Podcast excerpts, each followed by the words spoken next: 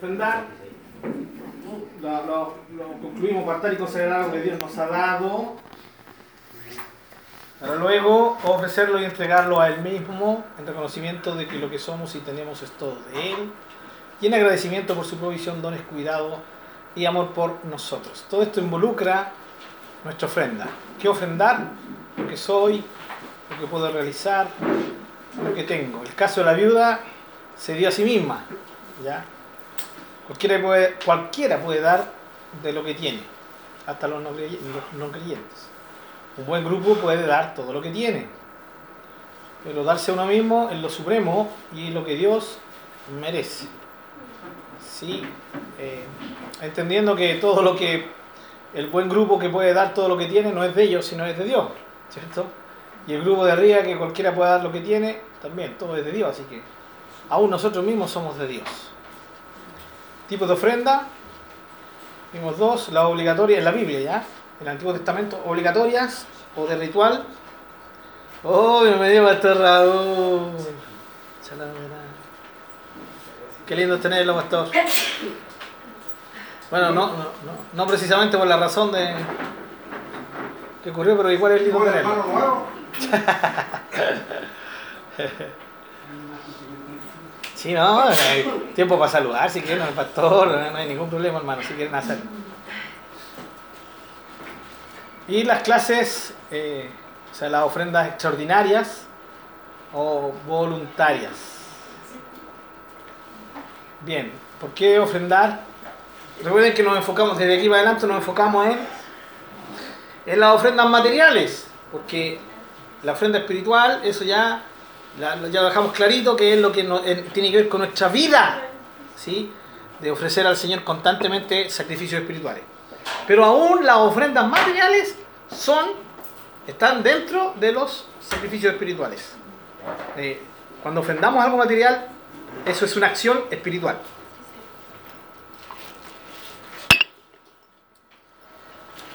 ¿A qué nos referimos con manifestación divina? Dios ofrendó. El Hijo se ofrendó. Ellos nos dan el gran ejemplo. Sí, así es. Eh, la razón divina de ofrendar, porque la mayordomía, Dios quiere que, que ofrendemos, y la razón humana es porque le demostramos nuestro amor, nuestra gratitud al Señor, y al final porque Dios cumple el propósito del principio de la siembra y la cosecha. ¿ya? Hemos hablado de que como creyentes no andamos buscando, eh, no damos ni ofrendamos para, para recibir, para cosechar. Damos en agradecimiento, en reconocimiento, en adoración. Pero Dios igual cumple ese propósito en nosotros y nos bendice por su voluntad. ¿Cómo ofrendar? La actitud. El corazón es lo que pesa. Sí, eso fue los últimos puntos que estuvimos viendo. Vimos el caso de Caín y Abel, eso nos quedó clarito, ¿no? Dios miró primero a quién, la ofrenda o al hombre que ofrendó. Dios vio al hombre. En el caso de Adán, es de, de Abel y de Caín, los dos. Y miró a, a, Abel y su ofrenda, y luego y miró a Caín y su ofrenda. Primero Dios mira al hombre, luego la ofrenda. ¿Ya? Es la actitud la que va a darle el peso y el enfoque correcto o incorrecto a nuestras ofrendas. ¿Por qué Dios se hastió de los sacrificios del Antiguo Testamento, siendo que Él mismo los impuso y Él fue por medio de la ley el que los impartió y los ordenó? Sencillamente porque Israel no, eh, al revés, Israel falló en la actitud que Dios demandaba de los sacrificios. ¿ya? Por eso David dice, sacrificio no quieres, que yo lo daría. ¿Cierto? Los sacrificios que te son agradables son el espíritu humillado.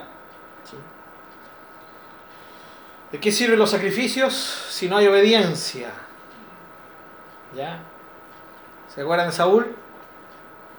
Como Saúl decidió hacer su voluntad, Samuel le dijo, todo va a estar sacrificado a Dios. Y él dijo, no, no lo vamos a sacrificar todos los animalitos, lo mejor, los reyes los vamos a dejar.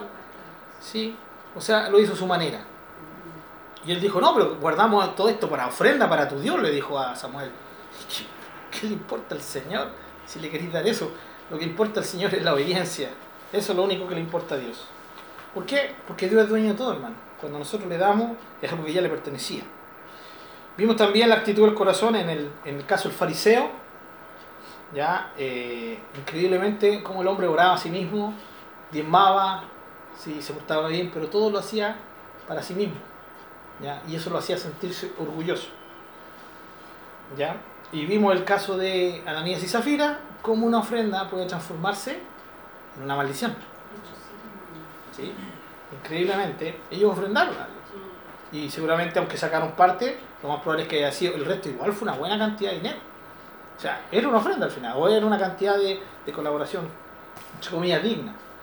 Pero el tema es que ellos mintieron. Pues. Dijeron que lo habían entregado todo y no era así.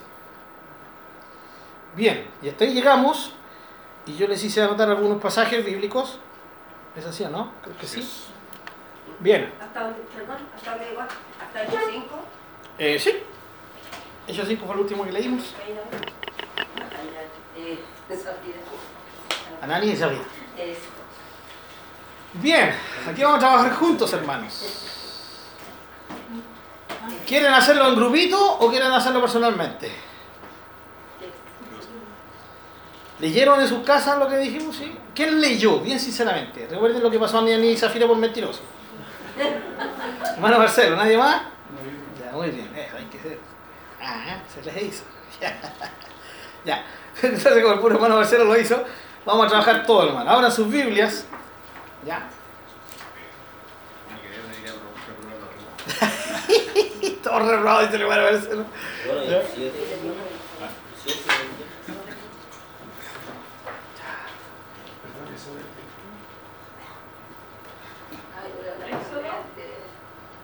Ahí están los, Vamos a ver la actitud que nos enseñan eh, los momentos de grandes ofrendas en la Biblia. Vamos a ir primero al Antiguo Testamento.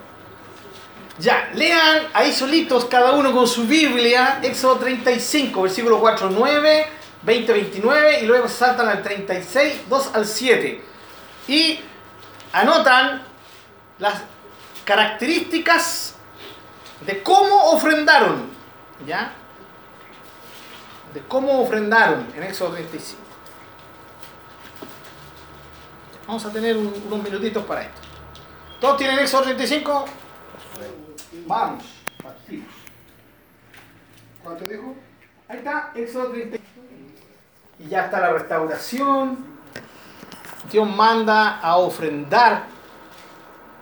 Moisés pide ofrenda al pueblo para que se pueda construir el tabernáculo, el lugar de reunión, el lugar donde habitaría la presencia de Dios, para andar con el pueblo.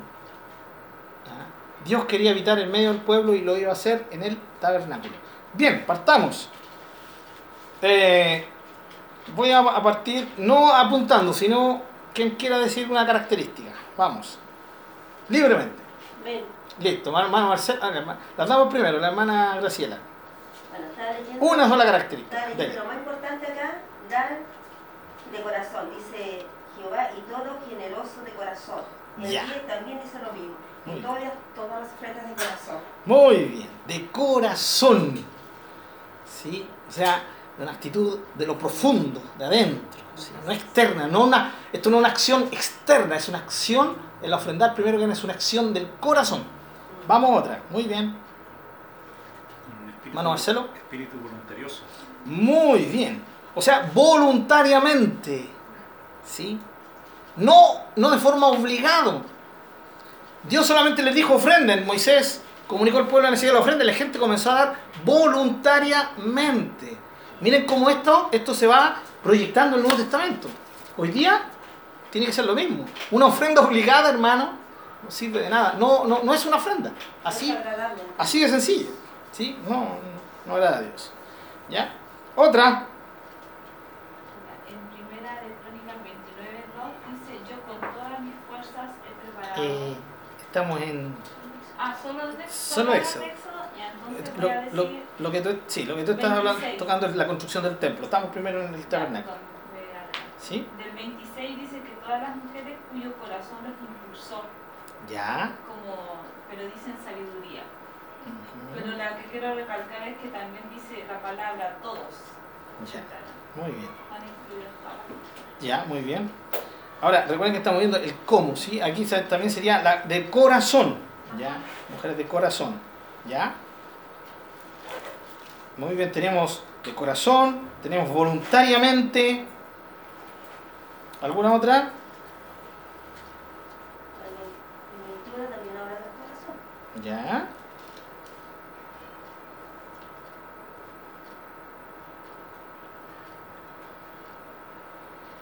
Ahí nomás nos quedamos. Dijeron de voluntad. Sí. Espíritu voluntarioso. Ya. De corazón va junto con generosidad. Ofrendaron generosamente. Sabiamente. Y generan eh, en abundancia. Ya. Sobreabundantemente, ¿no? Sí. ¿Eso dónde sale? Sí. 36. En el 36, capítulo 36 creo, ¿no? Sí, teniendo ofrenda, sí. Del 5 al 7. El 26, ¿no? El capítulo 36, antes, pero detengámonos ahí. Capítulo 36, 5 al 7. ¿Sí? ¿Qué es lo que dice ahí? Si alguien lo tiene, lo puede leer. Capítulo 36, versículo 5 al 7. 36, 5 al 7. ¿Sí? Y hablaron a Moisés diciendo, el pueblo trae mucho, mucho más de lo que se necesita para la, para la obra de Jehová, para la obra que Jehová ha mandado que se haga. Entonces Moisés mandó, mandó pregonar por el campamento diciendo, ningún hombre ni mujer haga más para la ofrenda del santuario. Así se le impidió al pueblo ofrecer más, Sí, sí, ¿sí? sí. pues tenían material abundante para hacer toda la obra y sobraba. Y sobraba.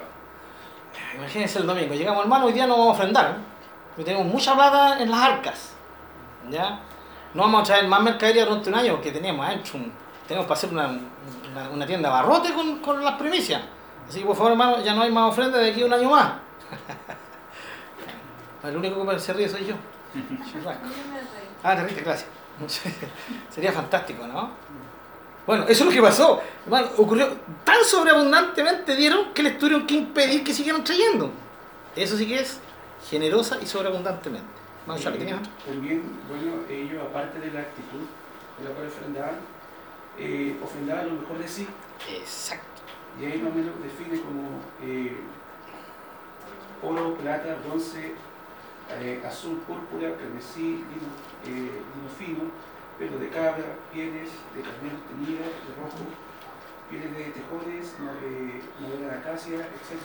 Un poco, un poco refleja lo que para ellos era importante y lo mejor que tenían, eh, ofrendarlo a Dios. Exactamente. ¿Sí? Todo eso lo que ustedes eso era lo más fino, lo más. Lo que para ellos fuera más preciado, ¿no? ¿Estamos de acuerdo, sí? O sea, lo mejor de lo mejor. No era cualquier tipo de ofrenda, era lo mejor. Y eso también tiene que ver con actitud. ¿Sí? Con la actitud de reconocimiento. De reconocer que se merece Dios. Esto es algo tan sencillo, hermano, como, como- recuerden que estamos enfocados en este tema, en lo, en lo material, porque ya lo espiritual eso está más eh, es es la base de todo esto, ¿sí?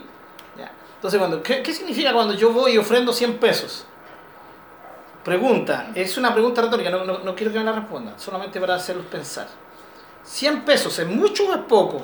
No respondan, solamente piensen. 100 pesos es mucho o es poco. ¿Han escuchado hablar de los predicadores que dicen que, no- que quieren ofrendas silenciosas? ¿Sí? Significa ofrendas silenciosas. ¿Sí? Es un término que se acuñó dentro del mundo evangélico para decir que no quieren moneda. ¿ya? Solamente los billetes no hacen bulla, las monedas hacen bulla. ¿No quieren. Claro, no, ellos no quieren, ¿sí? Por ahí una, una de, las, de estos falsos profe- de estas falsas profetisas dijo, no quiero tu, ¿cierto? Tu, tu, tu moneda rasca, diríamos chilenamente, ¿ya? Entonces uno dice, es, es eh, 100 pesos es agradable, es des- desagradable al Señor. Es, primero que nada, va en la actitud de quien lo da. ¿sí?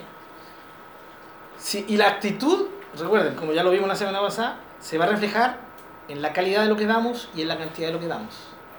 Para alguien que 100 pesos es muy valioso ¿sí? y, lo, y lo da, eso, eso vale mucho. Sí, eso vale mucho. Hermano Juan. Como lo dio la, la viuda. Exactamente. Como lo dio la, la viuda pobre. Exacto. Entonces, 100 pesos puede ser mucho, dependiendo de la actitud con que se hace. ¿Sí? La persona da 100 pesos sabiendo que todo lo que puede dar, incluso tal vez más, porque eh, le, incluso le va a faltar hasta plata para irse de vuelta a la casa. Pero lo da, Señor, quiero darte lo, lo mejor. Ahora, ¿será mucho 100 mil pesos? ¿Será mucho 100 mil pesos? Recuerden que, pre- no, no, no respondan, pregúntense. Piensen. Eh, humanamente 100 mil pesos es harto, por lo menos para nosotros. Pero si la persona está dando, ya, está dando 100 mil pesos, pero esa persona sabe que puede dar 200 mil pesos, y no está dando 200 mil, sino que está dando 100 mil, ¿será mucho eso? No. ¿Será agradable a Dios? No. Porque recuerden lo que vimos la semana pasada, Dios está mirando nuestro corazón, conoce la intención. Lo que damos refleja lo que hay en nuestro corazón. El concepto que tenemos de Dios, si hemos entendido la mayordomía o no la entendemos. O la entendemos pero no la queremos practicar. Entonces es, cómo. ¿ya? Y aquí ustedes se dan cuenta bien de, de lo mejor. ¿Bien? ¿Alguna más? ¿Ninguna? Ya, ahora sí pueden pasar. Una consulta. Sí, por, su- por supuesto. En el- 521, ya.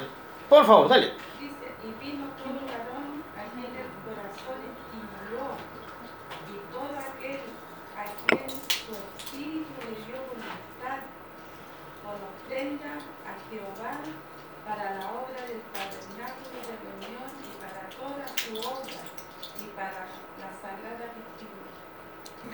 es lo que dijo usted del al. Eh, dice, y a Oiría, a Oiría y a todo varón sabio de corazón, cuyo corazón había puesto Jehová sabiduría, todo hombre quien su corazón le movió a venir a la obra para trabajar en ella la hora de servicio, de corazón, voluntario, no obligado, dignos. Exactamente. Como lo que han ido a mañana. Sí, justamente.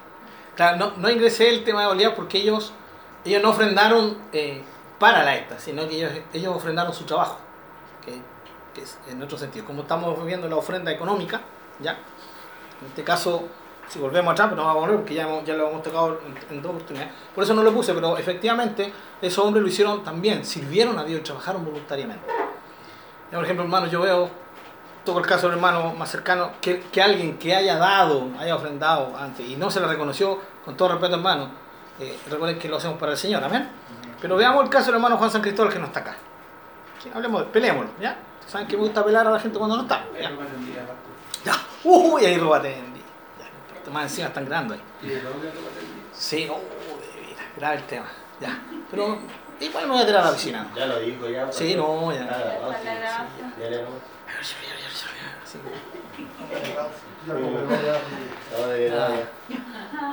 Hermano, hermano Juan de repente apareció con la hermana Gilén y ofrendaron toda la. eh, lo, lo- lo que significó la parte de, ¿Cómo le llaman eso? El fronte del templo. ¿Ya? Eh, quedó hermoso, qué bonito. Nadie les pidió, nadie los obligó. Yo no sé cuánto de dinero gastaron, pero lo- ellos lo hicieron porque Dios lo puso en su corazón. Dios sabe que en el caso de nosotros los líderes no estamos ni ahí con el- si está bonito o está, o está feo el fronte. A nosotros nos importan otras cosas. Pero Dios quiso y tocó el corazón del hermano, ¿cierto? Ya. La otra hermana levantó la mano y ofrendó todo lo que es la pieza atrás y el baño atrás y quedó hermoso. Pero esto es algo que Dios hace, no, no, no tiene nada que ver con los líderes, no tiene nada que ver con la forma de actuar de la iglesia, no tiene que ver con Dios, la gloria es de Dios, ¿cierto? Entonces, eh, dan libremente, voluntariamente. Ahora, lo hacen para el Señor. Porque fíjense ahí una, una parte clave de lo que leyó la hermana Isla. Trajeron una ofrenda para... ¿Para quién? Para Jehová. ¿Sí? Esa es otra actitud que tiene que ver en la ofrenda. El enfoque correcto de quién y a quién damos. La actitud correcta del corazón con el enfoque correcto. ¿A quién damos? A Jehová, a Dios. Es para Dios nuestra ofrenda. ¿Lo entendemos? ¿Sí? ¿O no lo entendemos? Es para Él. Ya. Entonces, no es para los pastores, no es para la iglesia en sí misma, es para Dios. Para Dios. Ahora, años atrás, hermano, voy a hacer un- una pausa aquí. Me imagino que el pastor Raúl se recordará que años atrás dimos este estudio, ¿sí? Y compartimos este, este, este estudio, hermano. Y en ese tiempo eh, yo enseñé y dije, hermano, y tenemos que dar y, y ofrendar al Señor sin importar en qué se use, porque es un tema entre Dios y los líderes. Ya, hoy día yo me retracto de eso y cambio, ya, cambio la esta, ya, eh, porque hoy día, por todo eh, lo terrible que está ocurriendo con la manipulación de la gente, cómo se cumple la profecía del apóstol Pablo de decir que estos falsos maestros, estos falsos profetas, eh, ciertos ministros de Satanás, como le llama el apóstol Pablo, de hoy en día, eh, se hacen ricos a expensas de la piedad. ¿Sí?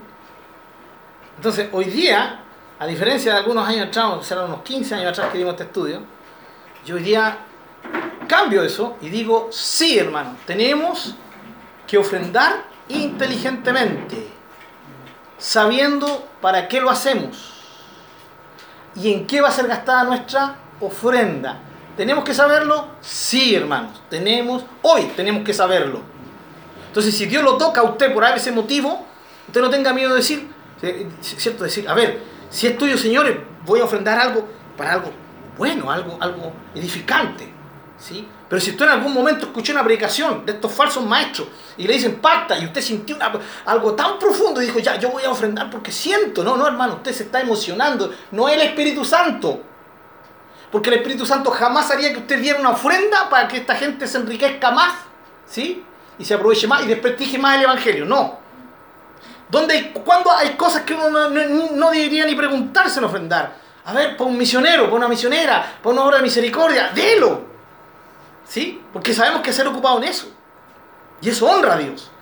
Pero seguimos enriqueciendo a gente que en algún momento usó de la psicología, del trato emocional con la gente. No, hermano. Ya lo vimos eso, ¿no? En estudios pasados. Cuidado con ese tema emocional. Hoy tenemos que saber para quién. Lamentablemente hoy día siguen habiendo hermanos que siguen la misma forma de pensar que nosotros teníamos antes, que hoy día la hemos cambiado por, el medio que se está produciendo, de tanto falso eh, maestro con respecto a esto y falso profeta, eh, que tenemos que, hoy día al- alertarle a usted, hermano. Como líderes le alertamos, sea cuidadoso, ¿ya? Eh, no confunda emociones suyas al querer darle a alguien que es reconocidamente un hombre o una mujer que se ha hecho rica a expensas de la piedad, de la devoción de gente sincera. Amén. ¿Sí? Muy bien. Nada de mejor. No importa. Sí, por favor, por favor. Mientras tanto que la hermana Leo habla y ustedes escuchan, sigan, empiecen a leer primera de Crónica 29, 1, 18. Ya hermana Leo. Eh, lo que pasa es que en relación al tema anterior, no sé si está bien lo que voy a tocar, pero tiene que ver también el tema de las ofrendas en proporción a lo que cada persona gana como su sueldo Ya, eso lo vamos a ver después. después. Exactamente. Sí, sí, eso lo, lo teníamos que ver. De hecho, dentro del ejemplo que Ah, ya, estamos viendo. de. Y la segunda cosa que también dijiste es que del tema de eso de, de dar de corazón, como no importa la cantidad, porque igual tiene que ver como con esto, porque a lo mejor mucha gente dice ya, eh, no sé, te voy a dar mil pesos, no lo estoy dando de corazón, pero quizás esa persona podría dar cinco y, y sería más honroso viendo por los ejemplos que las personas daban todo. Entonces, pero creo que ese tema está también ligado al- a lo que estoy diciendo, que que- en proporción a lo que A- a sí, pero también con lo que acabamos de ver. Fíjense cómo se juntamos todas las características de que dio el pueblo. Y el pueblo dio de corazón, pero también dice que dio sobreabundantemente, generosamente y voluntariamente. O sea, no no- yo no puedo tomar una sola característica. La idea del Espíritu Santo de poner todo esto es para que nosotros entendamos que todas las, las características tienen que ser parte de nosotros al ofrendar. Entonces ahí tú no puedes decir, ah, yo doy mil pesos, lo doy de corazón, es decir, con sinceridad. ¿ya? Lo que yo no puedo hacer es, y no es sinceridad, decir, yo doy de corazón y es todo lo que yo puedo dar, sabiendo que puedo dar más. Ya no lo estoy dando de corazón. ¿ya? Mi, corazón está formulando engaño, que es lo que le pasó a Ananías y Zafira.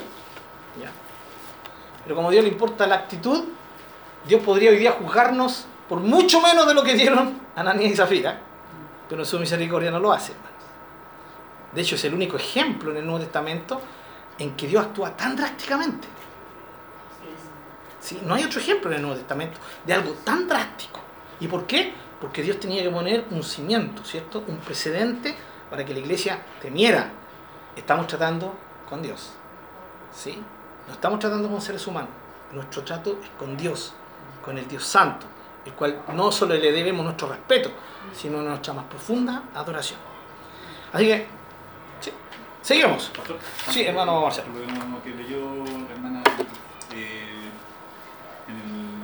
25.21 decía, vino todo varón a quien su corazón estimuló y todo aquel a quien su espíritu le dio voluntad. ¿El corazón del hombre, la voluntad del hombre o es Dios quien le eh, puso en su corazón eh, o la voluntad? Dar? Buen punto. Eh, ahí el realce es, es, en la actitud y, y en, en, en, el deseo del hombre. Ahora, eso está claro. En casi todo el Antiguo Testamento se se refiere a eso, excepto lo que leyó el hermano Jaime, que Dios puso en hombres para trabajar, puso espíritu sabiduría, puso un, un espíritu, ¿cierto? Pero en el caso de esa Génesis, si usted se da cuenta, todo lo que sale ahí, y lo que vamos a ver después, tiene que ver con la voluntad del hombre, el espíritu del hombre, si el corazón del hombre es, soy yo, yo lo hago. Ahora, algunos dirán, no, porque el tema es que eso cuenta entonces como obra, como obra, por supuesto que cuenta como obra, pero una buena obra. Las obras que producimos después de ser salvos, no las buenas obras que producimos para ser salvos, porque esas obras no sirven. ¿ya? Y al final, cuando lo, hacemos de la forma correcta, ¿sí?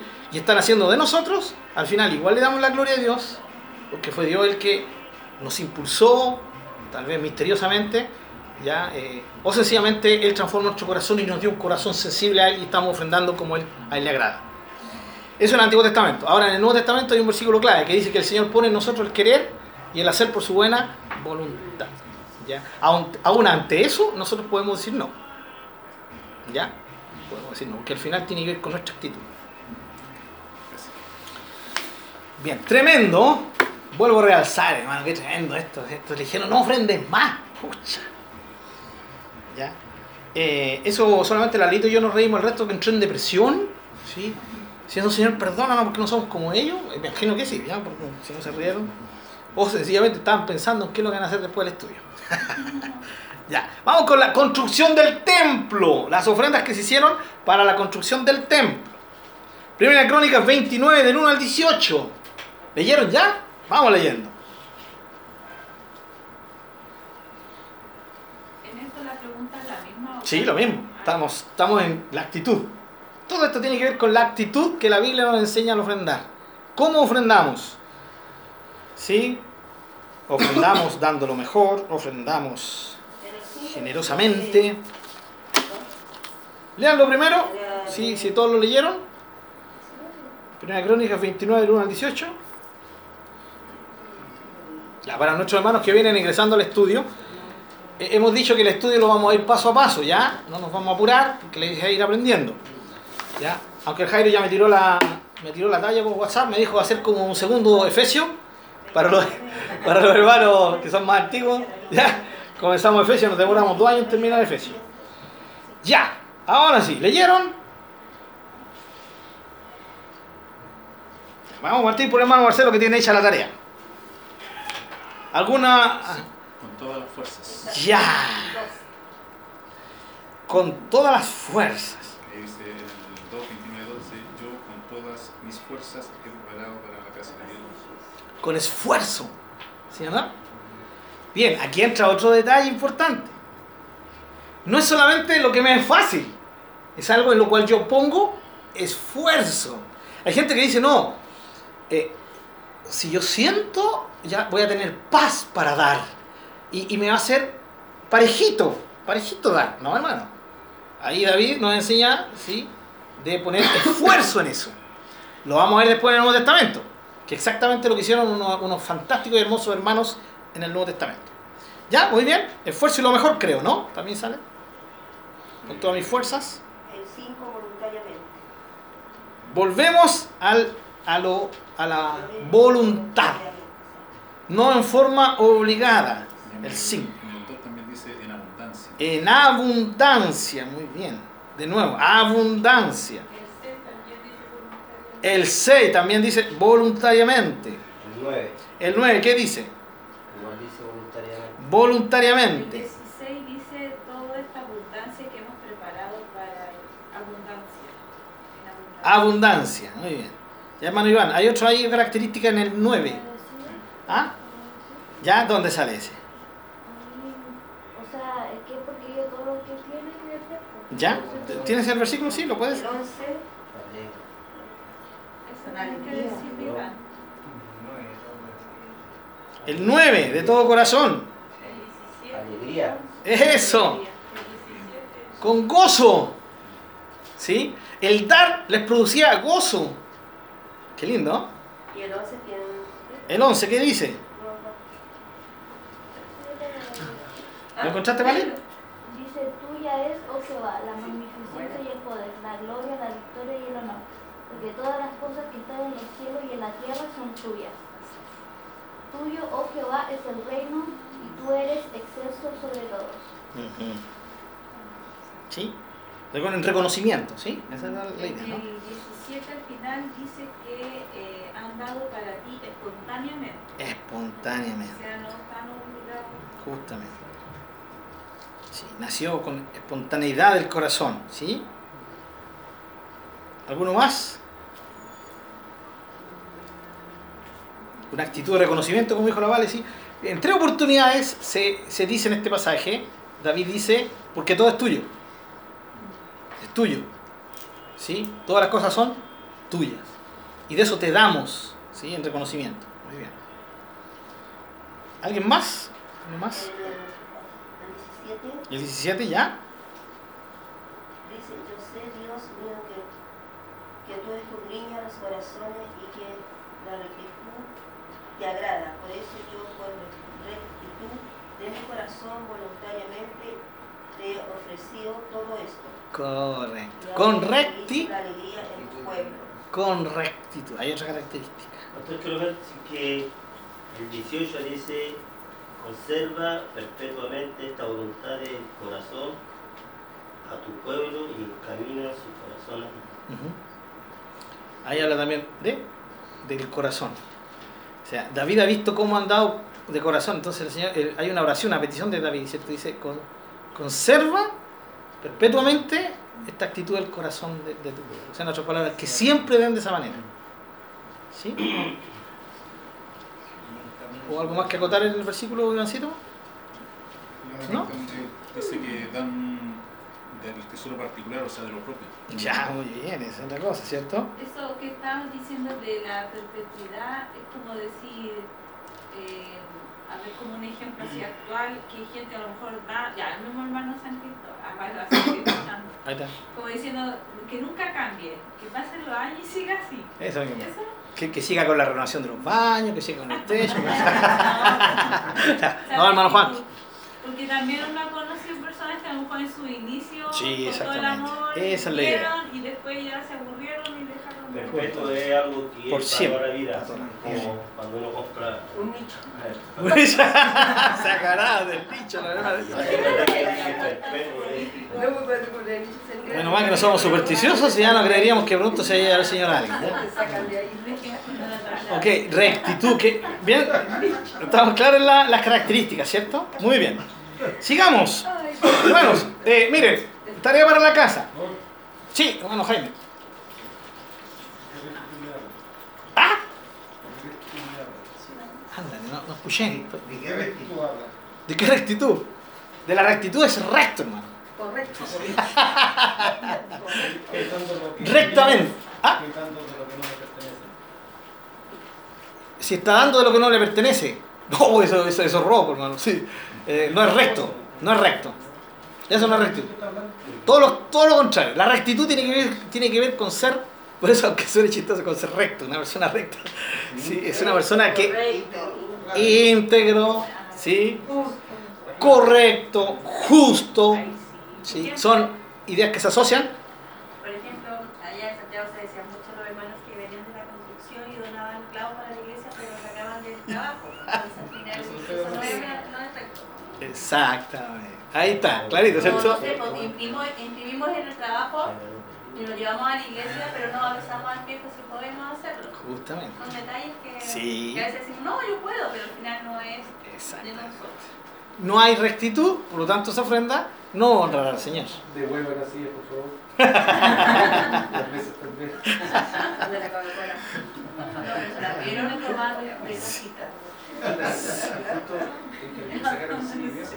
¿Cómo, cómo? Sí, hermano. Eh, oh, eh, hermano, esto sin broma.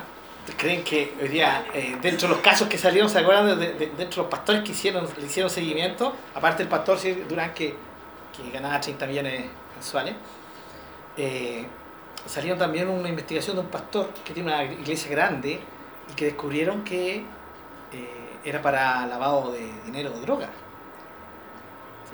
Entonces se puede dar eso. ¿ya? Si yo como pastor, viene alguien, sí que no es cristiano, y me dice, ¿sabe pastor? Nosotros no agrada que usted esté aquí, yo, le- yo, le traigo". y yo sé que él tiene reputación y es reconocido de droga, yo tengo dos opciones ahí. ¿ya? No tres, dos opciones. Tengo la primera opción, decirles, sospechando que puede ser de droga, decirle, ¿sabes qué? No, te lo agradezco, te lo agradezco mucho. Pero pastor, le estoy hablando de 25 millones. ¿Ya? Te lo agradezco, pero bueno, ya. Eh, eh, o enfrentarlo y decirle, eh, ¿de dónde viene esto? Seamos sinceros, vecinos. De mí, de mí no va a salir ninguna vez. Pero yo quiero que usted me mire a los ojos y usted me diga, si es venir la droga, eh, y ahí yo tengo que echar directamente, si usted lo da, no nos va a servir. Y en segundo lugar, le va, le va a servir por maldición a usted, porque Dios lo va a llevar a terreno. Tengo las dos opciones. Sencillamente decirle no sin, sin escarbar o escarbar. Lo- la opción que no tengo es sospechar y recibir y decir, ¡Uy, gracias, Padre! ¿Sí? Pero si no llegara a saber, si le llega una ofrenda a usted y no sabe ¿De dónde viene? de dónde venía, No hay problema. Siempre y cuando su alma esté tranquilita, porque el Espíritu Santo habla, y si le pone una pequeña inquietud, ya hay que tener cuidado. Pero si hay, hay paz, o sea, apareció de repente alguien y dejó, ¿saben qué le mandan esto? Yo no tengo idea quién es y lo dejó ahí, ¿cierto? No sé, un millón de pesos.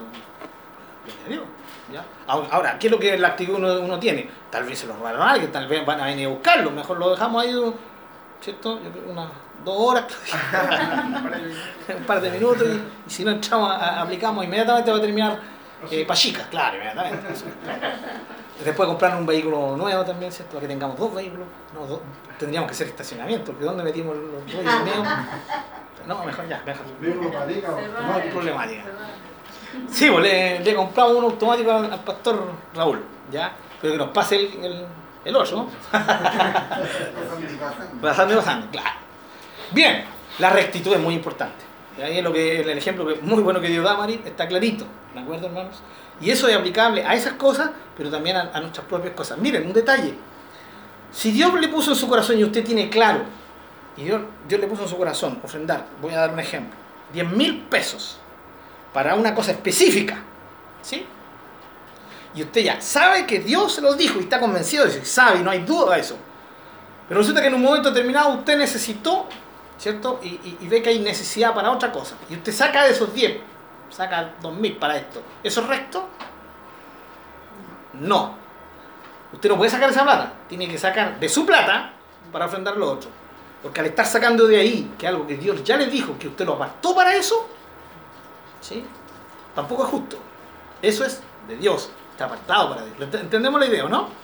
¿Ya? También hay que, tenemos que ser cuidadosos con, con eso. Este es el tema, eh, eh, vamos a llegar al tema, al final, el tema del diezmo, hermanos, ¿ya? Eh, lo vamos a tocar sencillamente para que ustedes, especialmente nuestros hermanos, entiendan el, el enfoque que, que nosotros como iglesia creemos del diezmo, ¿ya? Eh, no se preocupen, no va a ser para obligar a nadie, ¿sí? Nunca hemos obligado a nadie. Aquí está el pastor Raúl de, de testigo, el pastor Rubén que también... ¿ah? Cada vez se complica más el estudio. Claro, no, va agarrando peso. Pero por ejemplo, el, el diezmo una es una ofrenda, una ofrenda comprometida. Entonces, eh, la, la pregunta de algunos hermanos dice, pastor, yo tengo eso comprometido, el 10%. ¿verdad? ¿Yo puedo sacar de ahí para otra ofrenda? Ya, y hay un tema entre Dios y usted. Si usted sabe que es una ofrenda comprometida para algo, ¿cierto? Entonces usted no debería sacar de eso para otra cosa. Sino que si quiere ofrendar en otra cosa, ocupe el resto de dinero que le quedó. No ese 10%, por ejemplo. ¿Entiende? Ya. Muy bien. No voy a seguir tocando el tiempo porque vi como un decaimiento espiritual fuerte. Sentí un peso así. Así que, eh, no, hermano, es una broma, es una broma. Lo rectifico, pastor. Usted dijo que no obligaba a nadie. Usted, usted dijo que no obligaba a nadie. Ah. Por supuesto que lo está obligando. En el nombre del Señor, a que vemos como No, no soy yo, es el Señor la palabra, así que yo, yo me lavo las manos. Pastor, El Señor. una consulta. Por ejemplo, eh, hay veces que, que uno se, o se ofrenda eh, con sobre, pero eh, sobre trae divisiones. Por ejemplo, esto es para esto, para. Eh, en el caso de la, de la ofrenda, por ejemplo, alguien que quiera diezmar, también puede suceder eso que le diga ya, eh, eh, del diezmo, esto para esto, para esto. ¿Se puede? Es un tema entre Dios y la persona. Por eso. Porque Dar- dar el diezmo. que, que, cuando se ofrenda se separa la... Claro. Ahora, eso tiene que ver, hermano, lo vamos a ver más adelante. Tiene que ver con la comunión que tenemos con nuestra iglesia local. Porque el uno, al ser una ofrenda, fíjense que estoy, ya estoy anticipando el tema, es una ofrenda. ¿Sí? No es una ley. O sea, es- Lo que no podemos negar, bajo ningún punto de vista, es que el diezmo hoy no es una ley. No es que Israel nos pasó la ley del diezmo a la iglesia, eso no es así. El diezmo como ley quedó en el pasado. ¿sí? Como quedaron los sacrificios animales, como todas esas cosas. El diezmo hoy día lo aplicamos como una ofrenda, se puede, ver, se puede hacer como una ofrenda. Si yo tengo una comunión con la iglesia local y mi iglesia local sabe que yo estoy diezmando porque me comprometo con Dios para ayudar y colaborar con mi diezmo a la iglesia local, mi iglesia local cuenta con eso. Entonces si yo después, eh, sin que lo sepan ellos, vengo y parto mi diezmo y esto lo doy para el misionero y esto lo doy acá y, y- y- para cinco partes, va a llegar menos diezmo ahí. Entonces el, el, el proyecto de la iglesia local también tal vez va, va a sufrir un revés, aunque el Señor igual provee, pero tampoco es la idea. ¿ya? En el tema de la ofrenda siempre tenemos que ser muy eh, eh, estrictos en el sentido de saber hacia dónde va, cómo lo hacemos. ¿ya? No es algo así como, ah, démosle nomás, total, no importa para dónde vaya. No, es importante. Pero eso es un tema más personal, que nosotros como líderes no se lo podemos inculcar a nadie. ¿Vamos a ¿Será que eh, el tema del diezmo eh, primero tiene que ver con eh, la situación de prioridad? Porque la prioridad es actuar en obediencia, ¿no? Claro sí. Y también, ¿cierto?, hacerlo con una actitud de corazón. De cómo se distribuya no viene siendo una, priori- una primera prioridad, porque ya la primera está hecha. La segunda ya no está, porque cómo se distribuya eh, no es como parte de lo que a mí me debiera eh, influir o, o afectar. Exactamente, justamente. Sí. Por eso, al- en mi relación con Dios no va a influir. En lo que puede influir, ¿cierto? Si yo decido partir el diezmo, va a ser solamente para repercutir en la iglesia local, pero al final Dios es el que suple la necesidad de la iglesia local. ¿ya? Así que en ese sentido, en ese sentido no hay ningún, no Pero, hay ningún problema. Lo importante es. eh, igual encuentro personalmente Sí. genial que sepamos que nuestra identidad como iglesia es que estamos poniendo en prioridad a, a Dios antes que la voz de los pastores. Sí. O sea, no por eso que cada uno empieza a repartir, porque yo creo que en ese aspecto vamos a ser bien obedientes si Dios nos dice así. Sí. Pero quizá a modo de, de un, de un ejemplo pequeñito, nosotros en Bolivia, Dios nos habló así. Nuestro, nuestro diezmo estaba dividido y hablamos con los pastores. La mitad era para la iglesia y la otra mitad era para los niños. Porque nosotros ya no teníamos más recursos para seguir dándole a los niños. Pero Dios nos habló y los pastores estuvieron de acuerdo. Entonces también fue como en orden y también los, pas- los mismos líderes sintieron paz, nosotros les informamos porque era obvio que estábamos dando la mitad, se notaba. Entonces, pero ahí también actuamos en obediencia. Pero creo que también Dios en su sabiduría hace casos puntuales. Pero también es bueno que sepamos todos que aquí estamos priorizando la voz de Dios y que sea para nuestras vidas. Ahora el punto es si estamos realmente escuchando esa parte. Sí, hermanos, ¿saben- se dan cuenta que todo llega al mismo punto, ¿no? Sí. Todos los ríos desembocan en el mismo mar. ¿Y cuál es el mar? El mar es la comunión que tenemos que tener con Dios, la dependencia de Él, de conocer su voluntad. El verdadero cristiano, la verdadera cristiana siempre debería estar preocupada de esto. ¿sí? Ahora, si no estamos preocupados, no es que, seamos, no, no es que no seamos cristianos, pero sí tenemos que enfocarnos en esto. preguntar, eh, eh, tener, entre comillas, la, costumbre, sí, santa, de estar siempre acudiendo a Dios, ¿qué hago, Señor? En todos los aspectos de mi vida. Como, como creyentes como hijos de Dios tenemos que eh, tener la costumbre santa de empezar a degustar la dirección del Padre, hermanos. ¿Sí? Ningún hijo de Dios puede darse el lujo de decir, no, yo no necesito tener comunión con Dios porque para eso tengo al pastor. Cualquier cosa se lo pregunto al pastor. Que Dios nos libre, hermano, de una actitud así. Es a Dios. ¿sí? A Dios primero. Y en ese sentido, nosotros queremos saber qué es lo que Dios opina sobre esto, hermano. Sobre esto otro, sobre aquello. Y cuando el, creyente hace esto, hermano, la iglesia local, de la cual es parte, es bendecida.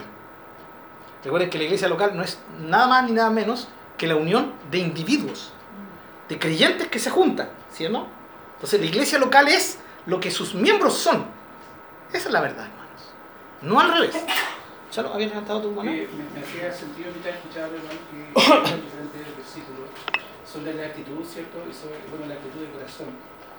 Eh, eh, el hecho de poder eh, ofrendar ¿ya? o orientar, cuando hablamos de actitud es cómo nosotros reaccionamos frente a esa acción o qué impacto provoca en nuestra vida el hecho de tener que dar. Porque debiera ser, por lo que está escrito ahí, que debe provocar una actitud de gozo, de satisfacción, de plenitud, de que te sigan dando ganas de, que no sea una carga, un martirio o un compromiso el tener que dar. Te quede dolor en tu corazón, Corintios. ¿Ah? Exacto. Que no te quede dolor en tu corazón. Claro, en entonces, eso me hace mucho sentido porque también refleja eh, eh, el- el- el- el- la relación que tengo yo, ¿cierto?, entre Dios y también mi vida. Cómo Dios obra a través de eso. Justamente. Esa es la idea. Sí, esa es la idea. Bien, seguimos entonces con el diezmo, hermanos, hablando de... Ah, perdón. Mensaje subliminal. No, vamos a terminar el tema. Volvemos a nuestro tema acá. Ya vamos a llegar a ese punto. Hermano, voy a saltarme los dos siguientes, que son la restauración del servicio sacerdotal y la celebración de la Pascua por el rey Josías, que fueron en dos ocasiones. En el C, en la restauración del servicio sacerdotal, ocurrió en el, en el tiempo de Ezequías, ya del rey Ezequías, el rey Josías, dos buenos reyes. Me- eh, tarea para la casa, pero yo se los voy a dar acá. En el caso de la restauración del servicio sacerdotal, dieron de lo propio, no lo que sobraba, lo mejor, las primicias, en abundancia, lo consagrado, lo prometido a Dios, sobreabundantemente. ¿Se dan cuenta cómo van repitiéndose actitudes? Y en la celebración de la Pascua, de lo propio, abundantemente, con liberalidad, eso significa sobreabundantemente, más allá de, de lo que sencillamente nos dice la razón o la lógica, para suplir la necesidad de otro. Eso es el Antiguo Testamento. ¿Se dan cuenta cómo hay características? ¿De dónde- Y lo más lindo, ¿qué hermana Graciela? ¿De dónde hay que estudiar? Segunda de Crónicas 31 Ya. y Segunda de Crónicas 35. ¿Ya? Ahí, ahí hay eh, eventos históricos en el tiempo de Israel, donde hay una manifestación de ofrenda muy dadivosa, mover de, de- de Dios. ¿ya? Eh, interesante, en el Antiguo Testamento el avivamiento espiritual ¿sí? conllevaba eh, liberalidad, conllevaba cierto el hecho de, de dar abundantemente. ¿sí? Eh, en el Antiguo Testamento estamos salvados.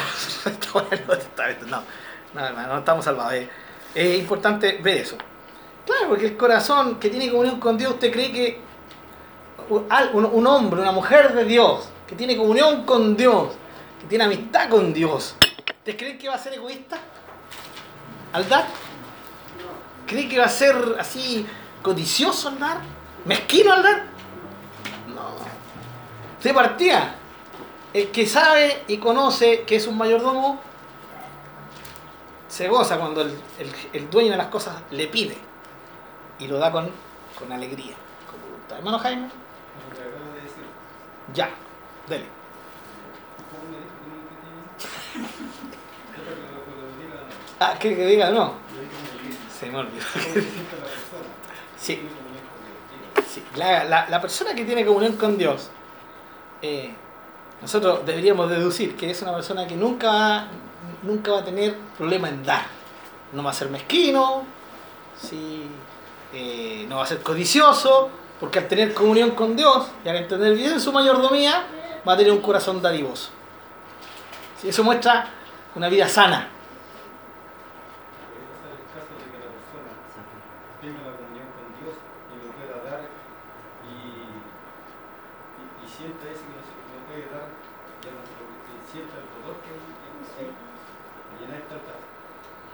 O sea, que tenga comunión con Dios y que no pueda dar. Ya, pues, ahí, está, pues, hermano. Ahí está el padre. No, el tema ahí es.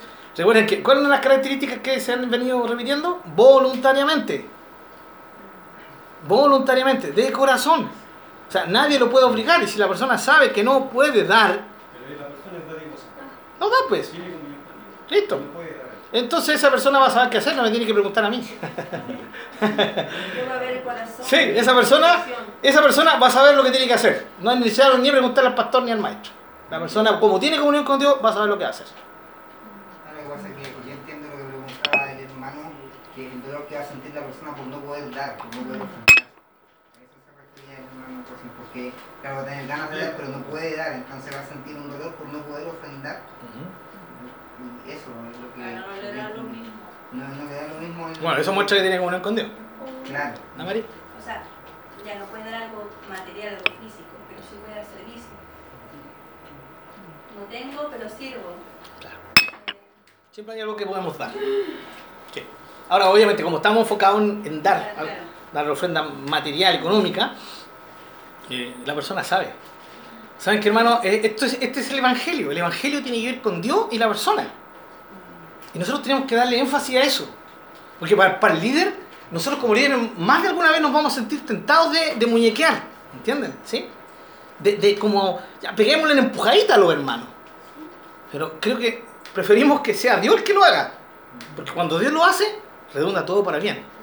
Entonces, cuando Dios lo hace, si alguien alguna vez tiene queja, no va, a- no a ir donde el pastor, donde el pastor Pablo. Quéjese con el Señor. Él le dijo, no nosotros. Qué buena, ¿eh? Eh, eh. Somos inteligentes los pastores. Sabiduría que Dios nos da. Claro, hermano. Es entre usted y Dios. Entonces el hermano viene y churra, di al- le, di, le di al Señor y, ahora estoy pasando necesidad. Hable con Dios. Hable con nosotros. Ahora, nosotros, ¿qué podemos hacer? Tal vez explicarle, enseñarle, en dónde tal vez está el error, aumentar su fe, enfocarlo. Claro, eso sí. Pero las explicaciones se le tienen que pedir a Dios porque es una relación entre Dios y nosotros. ¿Ya? Muy bien. Entremos al Nuevo Testamento, ¿de acuerdo, hermanos? Aquí sí yo quiero detenerme. Segunda Corintios 8 y 9. Hermano, aquí hay una, un ejemplo tremendamente poderoso. Bueno, todos estos ejemplos del Antiguo Testamento son maravillosos y poderosos. Vamos ahí a segunda de Corintios. Seguimos. Todo esto tiene que ver cómo ofrendar, la actitud que tenemos que tener. No, no hemos salido del punto. Que es un punto muy importante. Porque si la actitud es la que manda, tenemos que darle mucha importancia a este punto. ¿Ya? Segunda Corintios, capítulo 8. Esto yo necesito que ustedes abran su Biblia. Y yo no les voy a pedir que ustedes hagan esto, sino que yo les voy, no, vamos a ir todos juntos. A ver. Ya. eh, de repente por ahí salió un tema. ¿Sí? No, la persona, el hermano no puede dar. ¿Sí? No puede dar. Sabe que no puede dar. Ahora, cuidado. Siempre tenemos el concepto de que no puedo dar cuando significa un compromiso de 5 mil pesos. Pero la persona tal vez puede dar 100 pesos. ¿Sí? No puede dar 1000. Pero generalmente los cristianos dicen, pero ¿cómo va a dar 100 miserables pesos? Pero volvemos al tema de delante, ¿no? Si es hermano, lo único que puede dar son 100 pesos, que dé los 100 pesos. Y con eso está adorando y honrando a Dios. Nadie lo va a apuntar y le va a juzgar, porque nadie sabe cuánto uno echa en acá, ¿no? ¿Cierto? O, o prefieren que lo hagamos como en el metro en Santiago. ¿Sí? Transparente. y todos mirándose. ¿Ya? No, hermano, así. Entonces, ¿qué es lo que hace uno? Ahora, yo he visto hermanos que tiran el billete de 5 así. y bueno, el billete así. Y pa, hermano, y cae ahí. ¿no? Como que lo tiene bien echado para que todos sepan que ofrendó 5 lucas. Ya, mi esposa ahí se ríe. Gracias, esposa mía. Ya, muy bien. Eh, no, el Señor sabe. Entonces esa persona puede dar 100 pesos. Ahora, si Dios sabe que no puede dar 100 pesos, no da 100 pesos. Y aquí vamos a entrar, hermano. La histo- eh, eh, esta historia, porque, digo, ¿por qué digo historia? Porque esto que vamos a ver es historia, es algo verídico, hechos de la vida real. ¿Sí? No basados en hechos de la vida real, sino vida real. Es una película, ¿no? Ya, eso vamos a ver aquí. ¿Sí? ¿Ah? Caso real. Caso real. Caso de la vida real. Caso de la vida real. Ah, hay- aquí hay más, algo así, más serio. La hermana de Graciela. Sí, Ah, las teleseries hermana Graciela. No, yo no veo esas cosas, hermano, soy hombre espiritual. Ah, nada. Segunda Corintios 8, ¿lo tienen? Vamos a comenzar con el capítulo 8. ¿Ya? Quiero que vayamos viendo, que el Señor nos dé sabiduría para ir viendo lo la poderosa enseñanza que hay aquí. Miren cómo esto va a romper esquemas que incluso hay. No, es que yo tengo que dar, el Señor sabe que yo puedo dar esto nomás, porque es lo que puedo dar en mi, en mi, en mi toque. Vamos a ver, no me quiero adelantar. Ofrendas para los necesitados. Quiero dejar claro que estas ofrendas eran para los hermanos necesitados de Judea, de Jerusalén. Vino una gran hambre, y esto lo encuentran en el libro de Hechos, ¿ya? vino una gran hambre a esa región. Y los hermanos cristianos de Jerusalén, de los alrededores, de la provincia judea, comenzaron, ¿cierto? Les comenzó a escasear, no solamente a ellos, a la gente no cristiana también. Y comenzaron a tener necesidades. Cre- Creyentes, cristianos, hijos de Dios, ya, amigos de Dios, pueblo de Dios, familia de Dios, miembros del cuerpo de Dios. Empezaron a pasar necesidad. ¿Sí? ¿Y qué es lo que hizo? El resto de las iglesias se pusieron de acuerdo, las iglesias especialmente del mundo griego, de otras partes lejanas de Judea, ¿ya? Se pusieron de acuerdo en hacer una ofrenda. ¿Sí? Una ofrenda que se iba a juntar y que cada iglesia iba a tomar a personas de confianza a los cuales se le iba a depositar esa ofrenda para que ellos o se la entregaran al apóstol Pablo o fueran los emisarios para entregar esa ofrenda para los hermanos necesitados que habían en Jerusalén. Qué lindo. ¿No es lo que hacemos nosotros? ¿O es lo que deberíamos hacer? Es lo que intentamos hacer el domingo, hermanos, con el hermano Osvaldo. Ya, gracias a Dios, hermanos, tengo una linda noticia. El resto que faltó ya se completó, nuestros hermanos que se comprometieron y está completa la ofrenda para nuestros hermanos. Gracias al Señor por aquello. Pero esa es la actitud. Esta es la ofrenda. Y aquí me arriesgo a que echemos un, un tema que, si quieren, en otra oportunidad lo podemos tocar.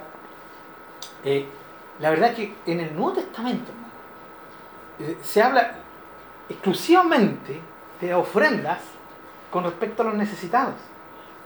Eh, no, no, no, no es muy claro que en las reuniones se hicieran ofrendas, como las hacemos nosotros. ¿Ya?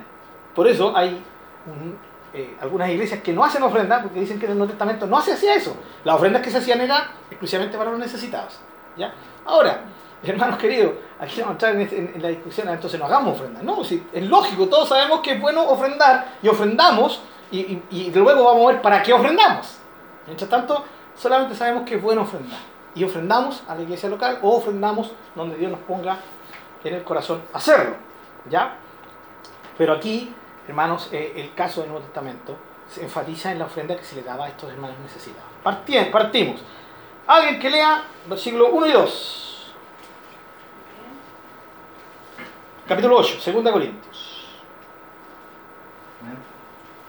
Asimismo, hermanos, os hacemos saber la gracia de Dios que se ha dado a las iglesias de Macedonia, que en grande prueba de tribulación la abundancia de su gozo y su profunda pobreza abundaron en riqueza de su generosidad. Muy bien. Bien, ¿de qué está hablando aquí? De un grupo de iglesias. De una provincia llamada Macedonia. Macedonia. Macedonia era la provincia. Eh, por lo menos conocemos tres importantes ciudades que pertenecían a la, iglesia, a, a la provincia de Macedonia. Berea, ¿se acuerdan de los bereanos, no? Sí. ¿De qué se acuerda hermano de Berea, hermano Marcelo? De lo que, eh, ellos todos lo examinaban. claro. Exacto. Escuchaban, eh, eran coladores, justamente. coladores. Ellos escuchaban, aunque fuera el apóstol Pablo, llegaban a sus casas y veían en la escritura si era. Qué bueno, qué lindo. Eso usted tiene que hacer siempre, ¿ya? Eh, Tesalónica. ¿Sí? Tesalónica. Y Filipos. ¿Ya? Filipos. Eh, entonces, de estas iglesias se está hablando. Tal vez otras más, pero estas son las más importantes las que salen ahí, ¿ya? En, en las que no- nos llama la atención a nosotros. Fíjense eh, que ocupa una palabra, pobreza. La palabra pobreza eh, en el idioma original significa pobreza. Pobreza. Mucha pobreza. ¿Sí? Pobreza. Fíjense, esta gente sí que tenía la excusa de decir, no podemos darle. Los hermanos de Jerusalén están pasando pobreza. Nosotros también estamos, andamos como en la misma, no somos ricos. ¿ya? Aunque Filipo era una ciudad importante, ¿ya? Eh, económicamente, pero los hermanos eran pobres, no eran ricos, no tenían excelente situación ni situación media, tenían baja situación económica. Pobreza, Pablo ocupa esta palabra para denotar eso, pobreza, eran pobres, eran gente pobre. ¿Sí? Entonces, ¿qué nos enseña esto? Eh, ¿Siempre tenemos que dar en base a nuestras fuerzas? ¿En base a lo que nos alcanza? ¿O podemos dar incluso más allá? Los macedonios nos enseñan que sí se puede dar incluso más allá de lo que nosotros creemos que podemos dar. Pero es un, tema entre Dios y nosotros. Yo, eso no lo puede ni el pastor ni el pastor Pablo, ya no lo podemos dominar eso. Yo, no, no, puedo ir donde mi hermano Juan y decirle, hermano Juan, yo sé que tú puedes dar más. No, yo no sé eso. ¿Entienden, hermano? ¿Sí? Y, y, los pastores no van a decir, yo sé que no sabemos que la iglesia puede dar más. No, ¿vieron? Correcto. Porque si seguimos insistiendo, ¿cuál, cuál es la de insistir? ¿Ya? Al final van a estar dando porque los presionaron y no es la idea. Dios no recibe gloria ni honra cuando nos tienen que estar presionando para dar. Y estos hermanos, siendo pobres, ¿sí? Bien. ¿Ya? Más allá de sus fuerzas. Eh, no importando la situación, lo hicieron con gozo y con generosidad. Versículo 3. Que alguien lo lea. Pues doy testimonio, perdón, pues doy testimonio de que con agrado han dado conforme a sus fuerzas. Muy bien, hasta ahí, ir interrumpiendo. Dieron conforme a sus fuerzas. Conforme a sus fuerzas. Versículo 11. Ahora pues llevad también a cabo el hacerlo, para que como estuviese prontos a querer, así también los estéis en cumplir conforme a lo que tengáis. Conforme a lo que tengáis. Y el 12, versículo 12. Porque si primero hay la voluntad dispuesta, será acerca según lo que uno tiene. Según lo que uno Uno tiene. tiene. ¿Sí? Aquí hay un punto. Según la fuerza, según lo que uno tiene. ¿Está clarito, no? Eso es lo que todos sabemos. Y es lo normal. Ahora, ¿qué dice el versículo 3? Segunda parte, hermano Chalo. Eh, conforme a sus fuerzas y aún más allá de sus fuerzas. Ahí está. Este es el ejemplo de los macedonios. Ellos dieron de acuerdo a sus fuerzas. Pero luego fueron más allá de sus fuerzas. O sea, ¿cuál es el tope? ¿Según nuestras fuerzas? En el Nuevo Testamento no, en el Antiguo sí. En el Nuevo no. Ahora, gracias a Dios que vamos a hablar esto en base a que es un trato entre Dios y nosotros. Amén. Y esto es para honrar y, y adorar al Señor. ¿Ya? Así que no se preocupen, nadie lo va a estar observando ahí. Sí, ya. Y, y justo sacó, quería sacar el de Lucas y, y como estos billetes nuevos, ¿cierto? Saltan así, ¡pa! Saltaron como, como cinco billetes de cinco. Así, sacó el de Lucas. El Señor lo avergonzó, hermano. Nah, nadie va a estar preocupado de eso, hermano. ¿sí? Nadie va a estar preocupado de eso. O, o no, o no deberíamos estar preocupados, hermano, ¿sí? Hermano, cuidado, que se nos puede volver visco si andamos el ojo al lado. Entonces, el primero que quede visco, ya sabemos por qué. Juicio de Dios vino sobre el hermanito y sobre la hermanita. No, hermano, yo me enfoco en Dios, mi adoración es para Él. ¿Ya? Bien. Ahora, más allá de sus fuerzas, en fe, ¿ya?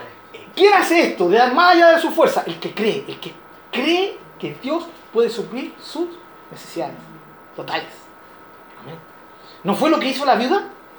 Cuando Elías fue y le dijo, eh, hazme un pancito, ¿cierto? Una tortillita, es como decirle a la madrecita, hágame una, ¿cómo se llama?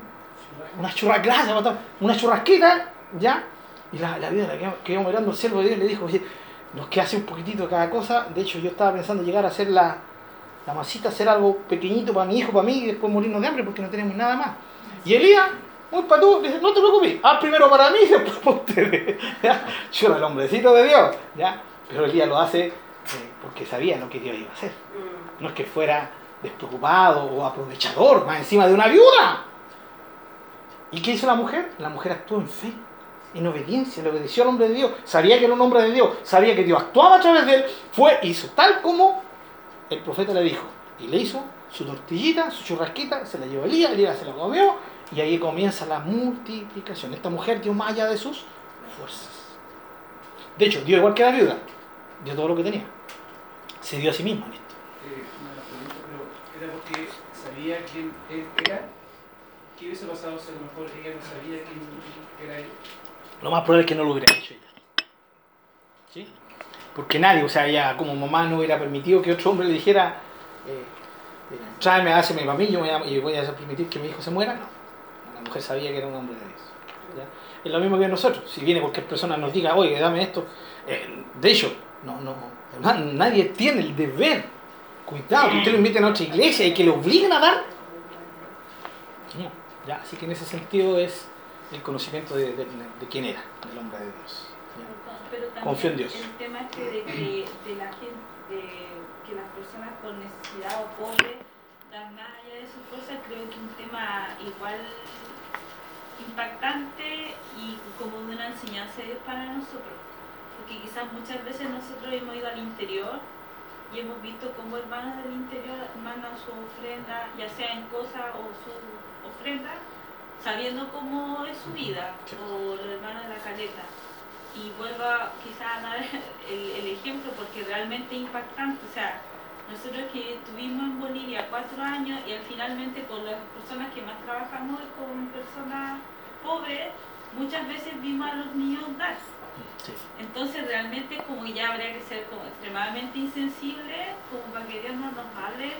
O sea, si ellos no teniendo nada son capaces de dar ese paso, yo digo, es una enseñanza, así como cuando vamos al interior o vemos personas que lo hacen. Yo realmente me quebrantaba demasiado cuando veía esa actitud de ofrendar o, o los ancianos que lo hacían no teniendo nada, pero lo hacían para, para Dios. Sí. Entonces también creo que Dios de diferentes formas nos va hablando. Así Pastor, es. y. Tomando un poco lo que decía el hermano Charlo, eh, independiente yo creo que a lo mejor de que uno sabía, a lo mejor la mujer sabía de que el hombre era a lo mejor ungido de Dios, pero yo creo que a lo mejor ella no vio solamente eso, porque si a lo mejor muchas personas a lo mejor pueden decir, ah, sí, es hijo de Dios y yo le vaya a pedir un rito y él no tenga conocimiento de lo que hace Dios, a lo mejor el hombre no va a estar ni ahí, pues si no, pues no tengo por qué darle, si, que le dé Dios, ¿por qué tengo que darle Dios? Claro. Yo creo que igual va un poquito más allá porque sea que, que igual vio de que a lo mejor yo igual iba a bendecirla a través de, de él. Claro. O sea, igual se llega al, al- punto, ¿cierto? En que ella sabía. Sí, ahora, claro, obviamente podemos eh, enfatizar el hecho que tal vez no sabía, pero lo más obvio es que, que- que sí sabía. Y, y en base a eso, actúa. Que es lo mismo que tú acabas de decir. ¿Sí? De, decir yo, bueno, es el hombre de Dios. Porque fíjense que ella, aunque sea un hombre de Dios, ella obedeció y le dio al hombre de Dios lo que ella, lo, lo- lo- lo- que ella tenía. Fue una obediencia a lo que el hombre de Dios le dijo. Ya, lo que ella tal vez jamás se pasó un rollo, ¿cierto? Una película de, lo que iba a ocurrir en, total. O sea, era absolutamente todo el tremendo milagro que ocurrió después. pues, o sea, tuvo sobreabundancia, sin ningún problema. ¿ya? Ahora, el caso de nosotros, nosotros damos porque sabemos, porque conocemos, ¿cierto? Sin lugar a dudas. En el caso de ella, eh, porque tiene que ver con, con fe, hermanos, que es el caso, ¿cierto?, de los hermanos macedonios. ¿Por qué los hermanos macedonios dieron, siendo pobres, dieron según su fuerza y más allá de su fuerza? Porque sabían a quién estaban dando. Sabían, no más probable es que sabían lo que nosotros hoy día sabemos, que era su adoración al Señor, su reconocimiento a Dios. Era- era- eran hombres que amaban a Dios y amaban por amar a Dios, amaban a sus hermanos. Entonces ellos decían, ¿cómo nosotros vamos a tener, sí? ¿Cómo voy a tener yo un kilo de pan, ya? Siendo que puedo subsistir con medio kilo de pan, ya? Eh, así que no voy a quedar con un kilo de pan, voy a, quedarme con medio kilo de pan y el otro, ¿cierto? El otro dinero lo voy a invertir en mi hermano que está necesitado, en, que están necesitados. Bien, pero ellos hicieron algo más. Dijeron medio kilo de pan. ¿sí? Y aquí está la confianza. ¿sí? La confianza. Es, mis hermanos están tan necesitados. Miren el amor. ¿cierto? El amor tan, tan necesitado que yo no, no, no, no logro estar bien con medio kilo, ¿cierto? De medio kilo es lo máximo, pero igual, me voy a quedar con un cuarto de kilo, porque sé que Dios me va a suplir a mí, pero yo quiero suplir a mis hermanos necesitados. Eso es lo que hicieron ellos. Sabían que con medio kilo no había nada, hasta medio kilo nomás era más allá de su fuerza. El límite de su fuerza era medio kilo, pero ellos fueron capaces de dar más allá de su fuerza, o sea, hasta un cuarto, ¿cierto? Tres cuartos de kilo pan para invertirlo en sus hermanos que estaban tan necesitados. hermano. Yo me imagino al apóstol Pablo diciendo, hermanos, miren, aquí está la foto, no existían las fotos, ¿cierto? Pero explicándoles, miren, están tan, tremendamente necesitados y estos hermanos con tremendo amor, conmovidos por ello, aunque a pesar de que eran pobres, ¡pah! dieron. ¿Ya? Bien, ahora, miren la actitud de los macedonios en el versículo 4.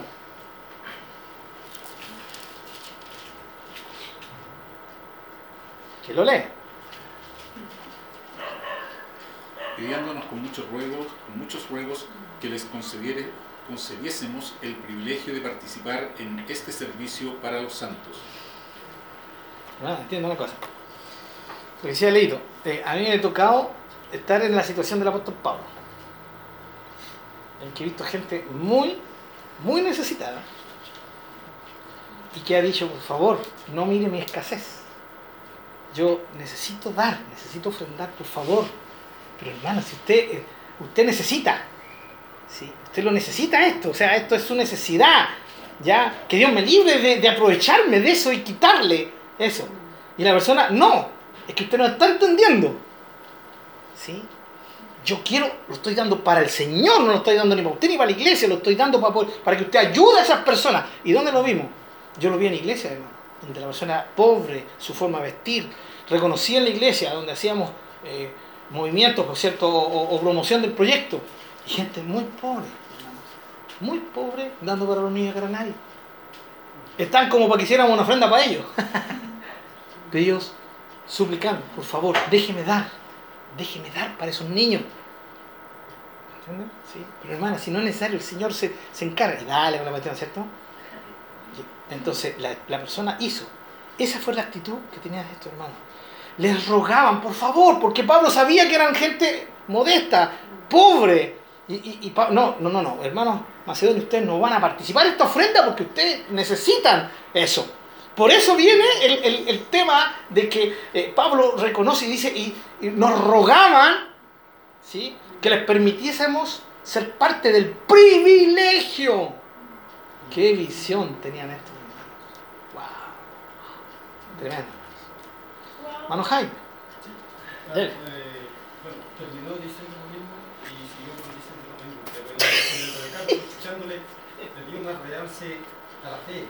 Y yo creo que es así.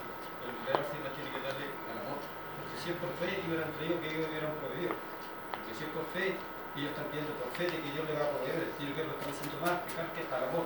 El amor. A su orden. Al amor, rectifico, no fe. ya.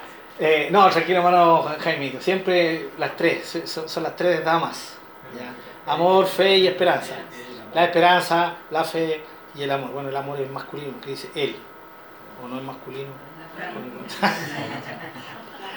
El lenguaje inclusivo. sí, no, hermano. No, en, en el cristiano eh, se fusionan todas las cosas. Ya yo di énfasis de la fe porque eh, inevitablemente la persona que, que da así está eh, involucrando su confianza en que Dios le puede sostener. ¿ya? Especialmente los que tienen familia, por ejemplo, el caso mío. ¿ya? Si yo viviera solo, ch, le echo nomás.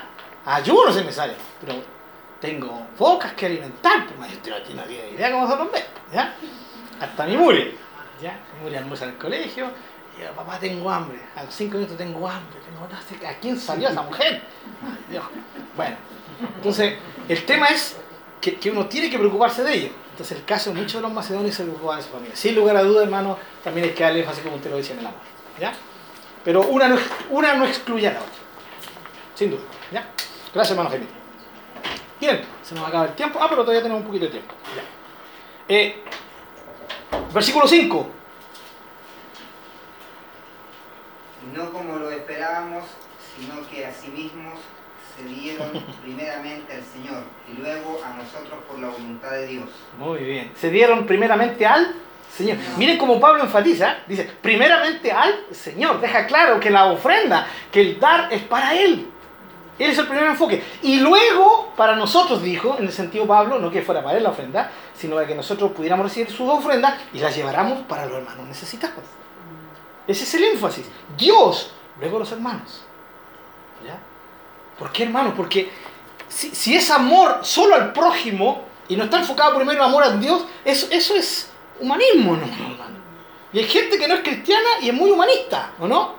Son altruistas, son filántropos, ya son gente que le gusta dar, ayudar al necesitado. Si no, vean Chile, ¿cuál es la Bueno, nosotros mismos no nos echamos flores, ¿cierto? Decimos, somos un país solidario. Si nos preguntan cuándo llega noviembre, diciembre y viene la Teletón, ¿no? Todos los años logramos la esto. Todos los años. O que somos capos, hermano. Vamos, que se puede. Sí. Y, y, no, y no, uff, sacamos pecho paloma, ¿eh? ¿Sí? Porque logramos conquistar la meta. Y gra- gracias a Dios que los niños de la Teletón son bendecidos, hermano. Pero otra cosa es porque la gente da, y ahí entra, no entrar a tejer, pero más fino, a hilar más fino. Pero sí podemos decir que nos creemos solidarios, ¿ya? Como chilenos. Entonces el chileno, de por sí, tiende a ayudar al prójimo, ¿ya? Pero nosotros tenemos un enfoque antes del prójimo, ¿o no? ¿Sí o no? ¿O el prójimo es la primera prioridad? ¿Quién es la primera prioridad? Ama a Dios. Y, y- imagínense, ámalo con todo. Y si lo amo con todo, no me queda para el prójimo. sí, claro, si, vamos, si yo lo amo a él con todo, ¿de, de dónde saco para el prójimo? Por eso el segundo es semejante, no está al mismo nivel. Jesús nos dijo que era al mismo nivel, dijo que es semejante y lo mencionó como después de, unidos inseparablemente, pero sí Jesús deja claro cuál es el primer y gran mandamiento. Ama a Dios. ¿Sí? Ahora, ¿por qué? Porque Él nos llena de su amor para amar al prójimo, hermanos. Él nos da la capacidad de amar al prójimo. ¿Ya? Entonces, ya nuestro amor por el prójimo no es mero humanismo, es una acción divina en nosotros y a través de nosotros. Lo hacemos sintiéndolo, por supuesto. Es una acción conjunta entre el Espíritu de Dios y nosotros en, amar al prójimo y en ayudarlo. ¿Sí? Por eso decíamos en estudios pasados, estudios atrás, vean qué triste, hermano, la, sociedad de nuestra iglesia, ¿no? Y me refiero a la iglesia en el mundo. Y aquí vamos a empezar con los reclamos, perdónenme, pero voy a empezar con los reclamos. Amo, amo la música, hermano, ¿sabes? Me gusta la música, me encanta la música, me gusta escuchar. Escucho grupos, incluso que yo sé que algunos cristianos hoy en día uy, escucha a esos, a canales, ¿ya? Me gusta el rock, rock, rock, rock, ¿ya? Silencio, una broma, que el hermano no se. No, me gusta mucho la música, me gusta los ver de repente los recitales, pero eso no quita que a mí me da mucha pena ciertas cosas y se las quiero confidenciar. Esto no es para criticar, porque Dios me enseñó a no juzgar ni a criticar a nadie. Que vino el cantante tanto cristiano y cobró tanta plata, a mí no me interesa, el problema de él y Dios. ¿Sí? Mi, tema es si yo voy y pago una entrada para a verlo, es un tema. Pero como yo no pago para ir, segundo, pirateo toda la música. Eh, eh, perdón, me fui por el ¿ya? Pero el tema es, digo, Dios, la adoración, la alabanza. Y adoración, eh, en el entendimiento de la gente, alabanza que, es alabanza musical. Y veo unos conciertos a otro nivel. No voy a dar nombre más, porque extranjeros, chilenos, con luces, y no estoy en contra de eso. No sé, a mí lo que me preocupa es la cantidad de plata que se invierte en eso. Eso me preocupa. Y eso hace que mi corazón se conmueva. ¿Sí? Yo digo, ¿cuánto habrán gastado en ese escenario? ¿Cuánto habrán gastado en los instrumentos musicales? ¿Cuánto habrán gastado en la amplificación? La amplificación es carísima. ¿Sí? Cuando se quiere de calidad. Y todo en el nombre de que Dios merece lo mejor. Pero yo miro estos recitales, hermano, y veo la cantidad de dinero que se ha invertido bajo el lema de que Dios merece lo mejor, pero a mí aquí algo no me encaja. ¿Será que eso es lo mejor? es gastar, entre más gastamos, más demostramos al mundo, ¿sí? Que el Señor se merece lo mejor. Yo creo que no. ¿Y saben cómo lo sé? Por lo que dice la gente. Claro, Jesús, y fue claro, ahora me interesa lo que diga la gente, en un, en un, eh, por un lado sí y por otro lado no. Cuando se trata de amar a mi Señor, de servirle, a mí no me interesa lo que diga la gente. Amén, ¿sí? ¿Estamos de acuerdo, no? No me avergüenzo. Pero sí me tiene que importar la opinión de la gente cuando Jesús dijo que ellos vean tus buenas obras. ¿Sí? Para que glorifiquen a tu Padre que está en los cielos por tus buenas obras. Entonces Jesús me está diciendo claramente que yo debo actuar de una manera que, que la persona que no conoce a Dios vea las buenas obras. ¿Entienden? Y ellos nos, nos critican porque dicen, miren lo que gastan en ese concierto siendo que hay niños que se están muriendo de hambre. Hay abuelos que no tienen dónde vivir. Y así sucesivamente. Y podríamos estar hablando de muchas necesidades que tiene el ser humano. Y uno dice, ¿cómo es posible que ustedes gasten tanto dinero en eso? Y por ahí muchos dicen, no, el diablo que no está, no, no está hablando, no le dan caso al diablo, porque esto es para la gloria y honra de mi Señor. ¿Será Dios honrado con eso? ¿Será Dios realmente honrado cuando cantamos millones, millones que podríamos estar ocupando en la gente que necesita? ¿Sí?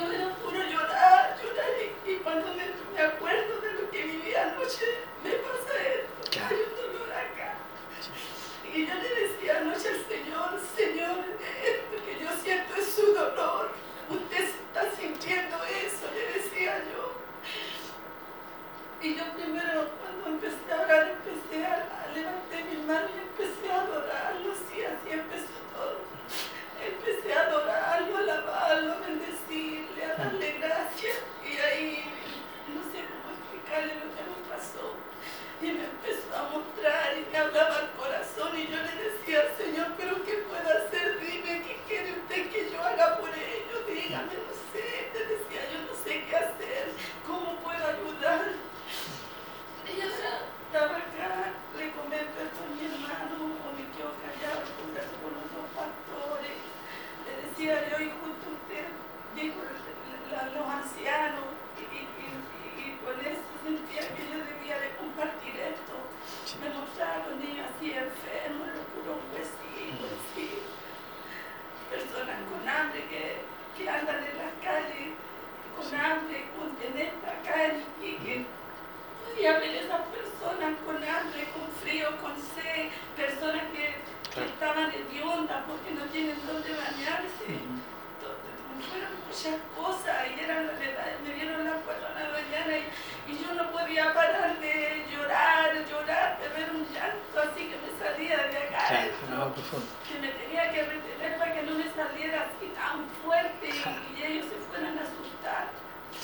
Eso pasa. Bueno, sin duda, eh, sin duda el Señor le estaba mostrando eso, le estaba mostrando su, su propio corazón, hermana Isla. ¿Ya? Ahora, ¿hasta qué punto nuestra oración puede actuar, puede cambiar cosas? La oración es un tremendo poder que Dios nos dio. O más bien dicho, es el canal por el cual el poder de Dios se manifiesta. Es un, es un enfoque y a medida que nos enfocamos en, estas necesidades, eh, Dios va a ir proveyendo, sin lugar a dudas. ¿Ya? Ahora, yo vuelvo a esto, pero no solamente los conciertos musicales, ¿no? ¿ya? En muchas otras cosas, en cómo invierten nuestras iglesias, invierten los dineros, hermanos. Eh, hay iglesias, hermanos, eh, caso de una muy, muy cercana a mí, porque tiene que ver con mis papás, eh, deciden hacer una, una ofrenda especial, hacer una obra social, dicen ellos, y hacen una ofrenda. ¿Para qué? Para renovar las bancas ya y las mesas del comedor ¿sí? Que estaban viejitas. Entonces tenían que juntar como alrededor de 500 mil pesos para renovar todas las mesas y, y- y todas las, las sillas. Entonces se- la, la persona se preguntaba y decía, eh, ¿por qué le llaman obra social? ¿Sí? Obra social sería acudir al que está, al que está necesitado, al que está sin comida, a los niños. Ahora, entendamos que en nuestro país hay gente que le gusta ser pobre, ¿cierto? Y se aprovecha. pero hay gente que definitivamente, y esto es lo que Dios le mostró a la hermana Isla, hay gente que realmente sufre, porque la hay. Y no solamente en nuestro país, más allá. Hoy día salió la noticia, después de tanto tiempo, salió Siria, ¿o no? ¿Cuántos oídos fueron bendecidos con el nombre Siria después de tantos tiempos, hermano? ¿Sí? ¿Y por qué salió Siria? Porque hay dos niños, sí, o sea, son cuántos? Siete, siete niños que son hijos de una chilena y la están tratando de rescatar. Benditos niños que tienen, van a tener la posibilidad de salir de ahí. Y la cantidad de millones de niños que están ahí, en diferentes países, ¿sí? que son refugiados y que siguen muriéndose de hambre, que siguen con tremendas necesidades básicas. Nos olvidamos de Siria, nos olvidamos de sus niños, nos olvidamos de sus ancianos, de su gente. Están sufriendo tremendamente, pero las noticias se enfocan en otras cosas. Dejaron de hablar de ellos. ¿ya? O sea, hay una tremenda necesidad. Ahora, obviamente, el príncipe de este mundo hace que el mundo se enfoque emocionalmente en ciertas cosas, pero la iglesia no puede ser dirigida por el príncipe de este mundo.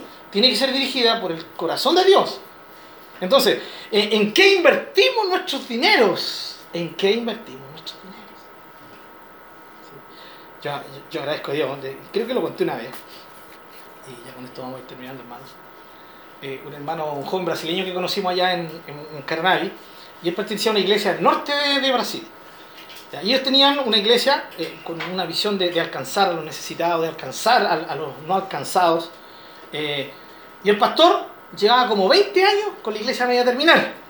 Tenía construida la parte de abajo nomás y la parte de arriba todavía no la termina. Entonces, ¿qué hacían los hermanos? Durante seis meses empezaban a ofrendar para terminar la segunda parte del templo. Y cuando ya tenían junta la plata, tácale, llegaba un misionero, una misionera. Le hablaba a la iglesia, la iglesia la tocaba, se miraba el pastor con los ancianos, los, los diáconos, giraban la plata y se la entregaban al misionero o a la obra de ayuda a los necesitados. ¡Pa! Ahí se quedan. Vamos el otro año de nuevo. Volvían a juntar para edificar su segundo piso. Y cua- cuando lograban juntar la plata, ¡pa! Aparecía un ministerio de misericordia. Se miraban entre ellos, vamos girando la plata y vamos para allá. Y así por los siglos de los siglos. y ahí está toda la iglesia, la iglesia a a construir. Ahora, ¿qué agradará a Dios? Por ahí se levantan voces que dirán, no, pero un mal testimonio. Eso muestra que somos pobres, que no somos capaces de terminar el segundo piso. No, hermano. Eso muestra el corazón de Dios. ¿Sí, hermanos? Amén. Amén. Entonces, ya para ir concluyendo, hermano, vamos a seguir con el ejemplo en la próxima clase, hermano. que Tenemos que seguir escarbando en este capítulo. Así que, tarea para la casa, lea 2 Corintios capítulo 8 y 2 Corintios capítulo 9. Vaya, de- dedíquese a buscar características ¿sí? de la actitud de cómo tenemos que ofrendar. Eh, termino diciendo lo siguiente. Eh, a mí me llama la atención cómo el apóstol Pedro dice que nosotros damos un testimonio a la gente, eh, al igual como Jesús lo dijo, ¿cierto? Por medio de nuestras buenas obras. La mejor, la mejor defensa que podríamos hacer de nuestra fe, hermanos, eh, no es con conocimiento. No es que tengamos técnicas eh, de, raciona- de razonamiento para convencer a la gente. Eh, la mejor defensa de nuestra fe sería, como Jesús lo dijo, que el mundo vea tus buenas obras, que vea cómo tú actúas en favor del necesitado. No somos una entidad socialista, no somos socialistas ni comunistas, somos la iglesia del Señor, que tenemos que ser capaces de llevar la palabra, pero también llevar un abrazo, ¿cierto? Un nexo con la gente, suplir sus necesidades, porque es lo que Jesús hizo. Amén. El maestro lo hizo. ¿O no lo hizo? El maestro lo hizo. ¿Quién soy yo? Soy un seguidor de él. No tengo ningún derecho de cambiar la perspectiva del maestro. El maestro usó su tremendo poder, su poder divino, porque él es Dios, para sanar enfermos, ¿o no? Pero antes de sanar enfermos, para perdonar pecados. Sanar el alma del ser humano, ¿o no? pero también usó su poder para alimentar a 5.000. Y sencillamente, si ustedes buscan ahí en Marcos, buscan en Mateo y buscan en Lucas, la razón por la cual el Señor hizo ese milagro no fue para que la gente creyera en Él. Busquen ahí. La palabra clave es sintió compasión por ellos. Esa fue la razón. El Señor hizo un tremendo milagro de cinco panes y dos peces. ¿Comieron cuántas personas? ¿Ah? Mínimo 8.000. Si se saca, saca 5.000 hombres, ¿cierto? Eh, nunca tienen que olvidar eso. 5.000 hombres. No, no contaron ni niños ni mujeres. Por lo tanto, mínimo unas 6.000 personas. Con eso. Tremendo milagro, hermano, ¿no? Y más encima después la gente lo andaba siguiendo. ¿Por qué? Porque le había dado de comer. ¿Ya? O sea, el Señor tampoco recibió lo que él quería. Él le hubiera encantado que la gente al ver todo esto hubieran creído en él sinceramente. Pero según Juan, tampoco se enfocaron por este milagro. O sea, el Señor sencillamente lo hizo por compasión, nada más. Al maestro hay que seguir, así deberíamos actuar nosotros siempre. hermanos. Y la ofrenda es una forma de adorar, pero también es una forma de poder invertir, de enfocar nuestros esfuerzos en aquellos que lo necesitan. ¿Alguna pregunta, hermanos? Hoy día hablaron bastante y agradezco a Dios por eso. Ya. Qué lindo, sigan hablando harto los estudios nomás. Así como dijo Jairo, hacemos el segundo Efesio. No. Dos clases más y terminamos. ¿Ya? Dos clases más y terminamos.